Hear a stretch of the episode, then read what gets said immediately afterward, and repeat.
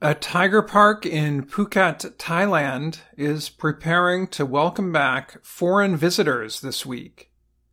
The reopening is part of a plan to bring back foreign visitors with proof of COVID 19 vaccination to the island.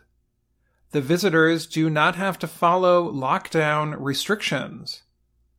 After 14 days, as long as they have no coronavirus infection, they can travel elsewhere in Thailand.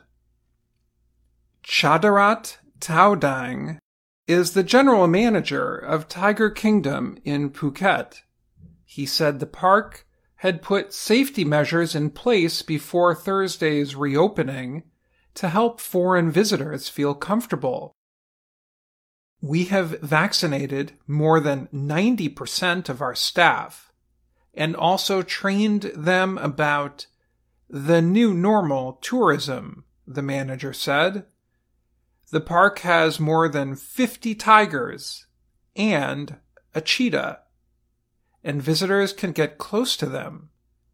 Since the pandemic lockdowns, visitor numbers have dropped from nearly 1,000 a day to fewer than 20.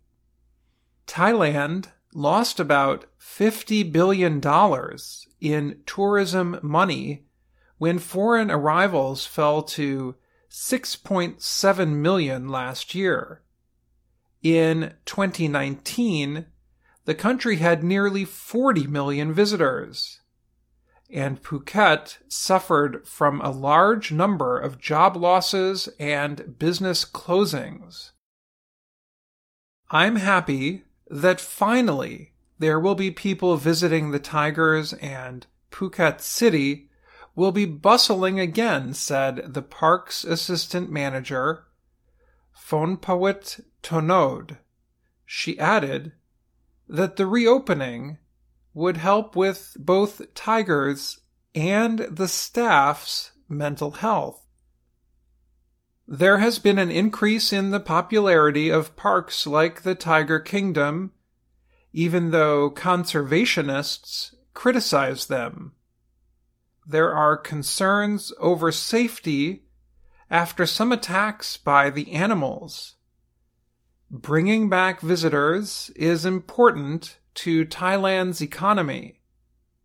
But government officials also have to deal with a recent increase in coronavirus infections. The government hopes Phuket's pilot program will bring 129,000 visitors to Thailand from July through September that number is still far below the average 3.3 million monthly arrivals in 2019. Abdul Rahim Awakechi cares for the animals in the park.